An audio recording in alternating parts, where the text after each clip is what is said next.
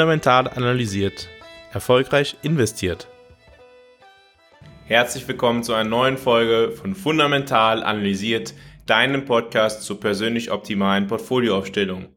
Heute möchte ich dir näher bringen, warum ich denke, dass es eine gute Möglichkeit sein könnte, jetzt oder in einigen Monaten sein Portfolio Exposure, also sein Portfolioanteil von US-amerikanischen Staatsanleihen, langlaufenden Staatsanleihen zu erhöhen. Die allermeisten meiner Generation haben nicht besonders viel Erfahrung damit, in Anleihen zu investieren.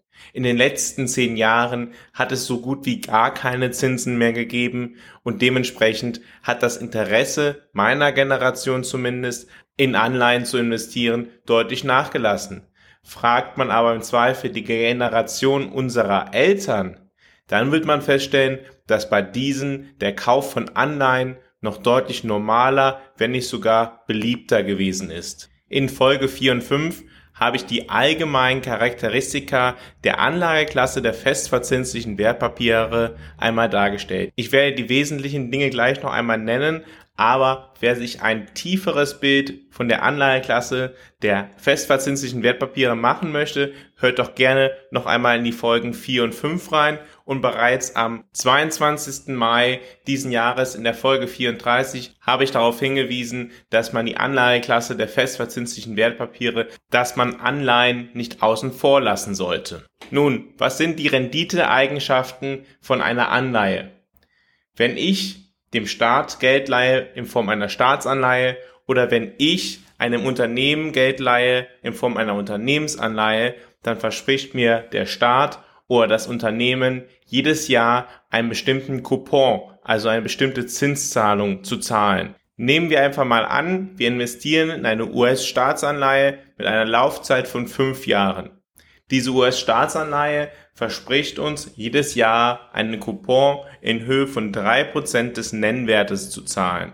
Das heißt, wenn der Nennwert 100 ist, kriegen wir jedes Jahr eine Zinszahlung von drei Prozent, also drei, auf die Anzahl der Anleihen, die wir gekauft haben. Anleihen liefern also feste Cashflows. Es ist fest planbar, wann wir das Geld bekommen, solange der Schuldner nicht zahlungsausfällig wird. Wir zahlen also im Moment des Kaufes der Anleihe beispielsweise 100, bekommen dann jedes Jahr eine Couponzahlung in Höhe von 3 und bekommen im Moment der Rückzahlung 100 zurück. Wir haben also auch die Eigenschaft des nominalen Kapitalerhaltes. Allerdings haben wir bei länger laufenden Anleihen noch einen anderen Effekt und eine andere Möglichkeit, mit Anleihen Geld zu verdienen. Wenn man eine Anleihe kauft, die für 10 Jahre läuft oder die für 30 Jahre läuft, heißt das nicht, dass man diese Anleihe über 10 oder 30 Jahre halten muss. Anleihen werden ebenfalls wie Aktien gehandelt und können auch wieder verkauft werden.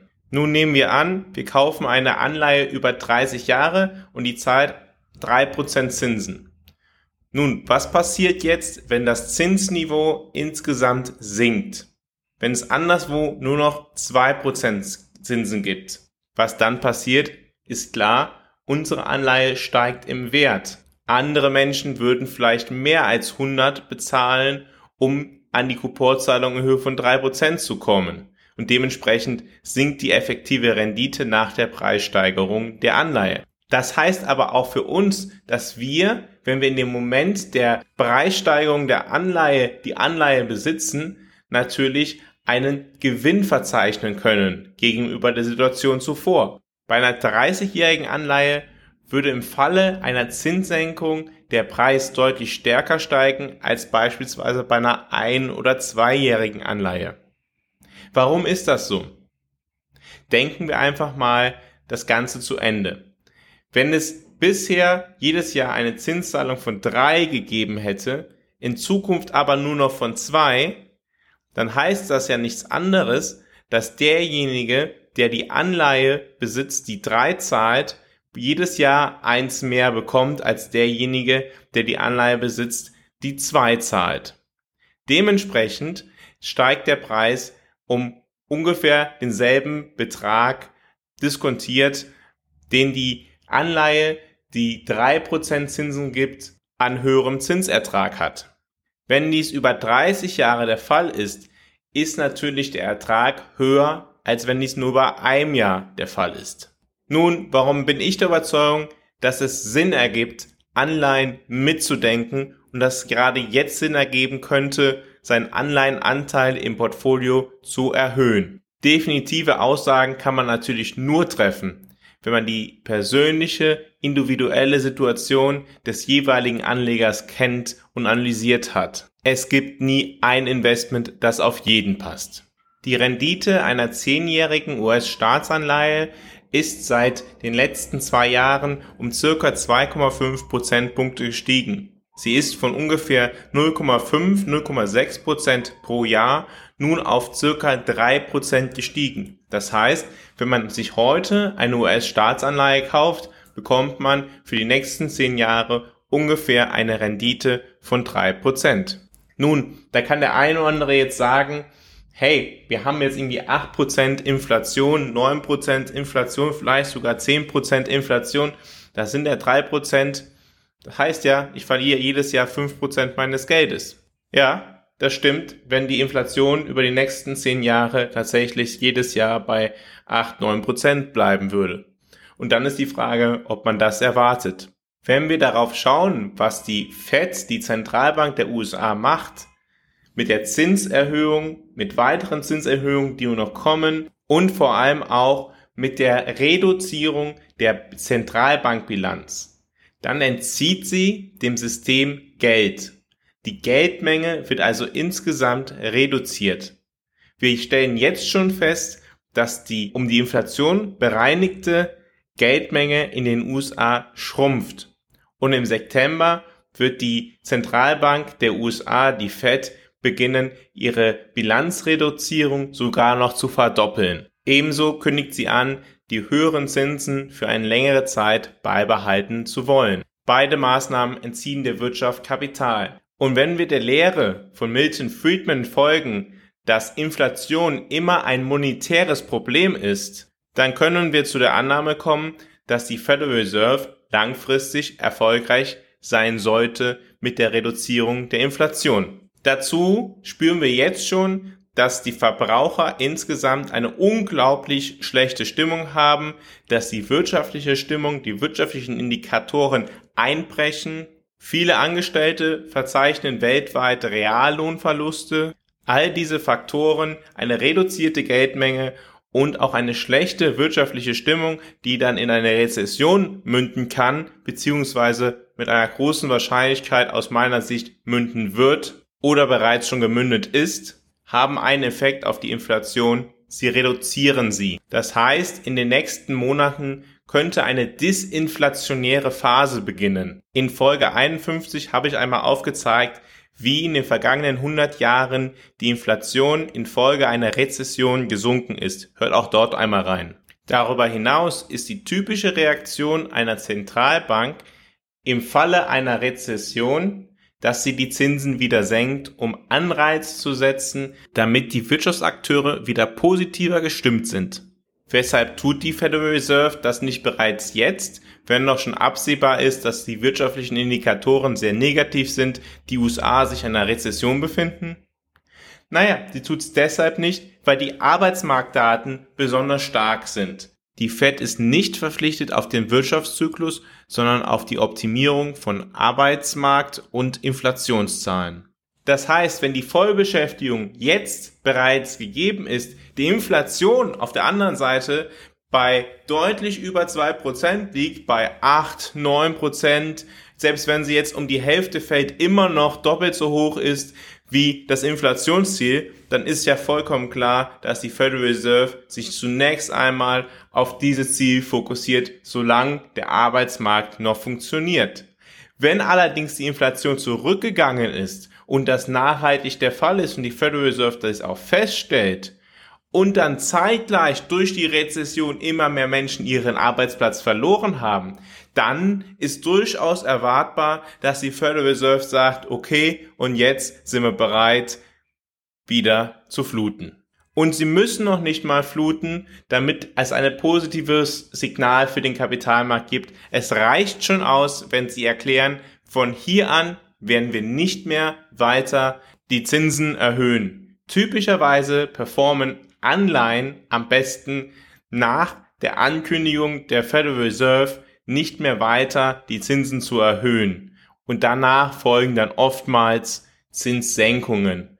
Und diese führen zu weiteren Profiten für Anleihen. Wir sollten uns klar machen, dass die Rendite für eine US-Staatsanleihe aktuell auf dem höchsten Stand ungefähr dem höchsten Stand der letzten zehn Jahre sich befindet. Es gab nur zwei Momente in den letzten zehn Jahren, wo es eine ähnlich hohe Rendite gegeben hat. Dazu gibt es weitere Faktoren, die positiv auf US-Staatsanleihen wirken könnten.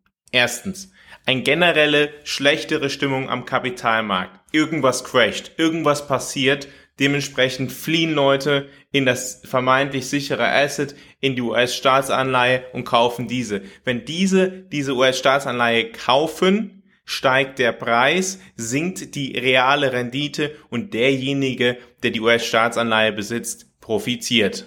Die US-Staatsanleihe ist das klassische Investment für Zeiten von Angst. Und wenn dieses sichere Asset eine größere Rendite als zuvor bietet, dann wird dies natürlich umso mehr genutzt. War die Rendite für eine US-Staatsanleihe am 1.2.2020, also direkt vor dem Corona-Crash, bei 1,6 Prozent und sank danach in den folgenden Monaten auf bis auf 0,6 Prozent, sodass diejenigen, die Anleihen besessen haben, natürlich stark davon profitiert haben so liegt jetzt die Rendite für eine US-Staatsanleihe bei drei Prozent. Und wir erleben zurzeit auch sehr stark, dass der US-Dollar sehr stark ist, dass immer mehr Geld in US-Dollar fließt und er immer stärker wird.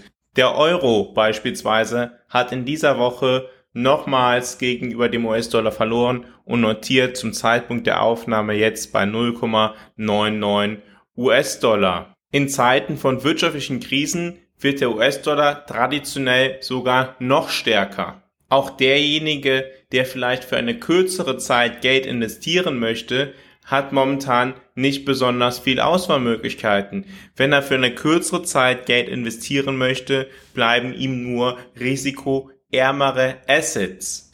Diese bieten allerdings vor allem im Euroraum eine sehr geringe Rendite. Eine einjährige deutsche Staatsanleihe gibt zurzeit 0,5% Rendite. Eine einjährige Staatsanleihe der USA gibt zurzeit eine Rendite von 3,25%. Zu bedenken ist hier natürlich das Wechselkursrisiko, jedoch kann dieses Risiko in beide Richtungen ausschlagen. Wenn man sein Geld für ein Jahr anlegt, dann müsste der Euro eigentlich schon um 2,75 besser performen als der US-Dollar, damit es sich rechtfertigen lässt, eher in eine deutsche Staatsanleihe zu investieren, als in eine US-amerikanische Staatsanleihe. Wenn man der Überzeugung ist, dass sowohl US-Staatsanleihen als auch deutsche Staatsanleihen ein ähnliches Zahlungsausfallrisiko haben.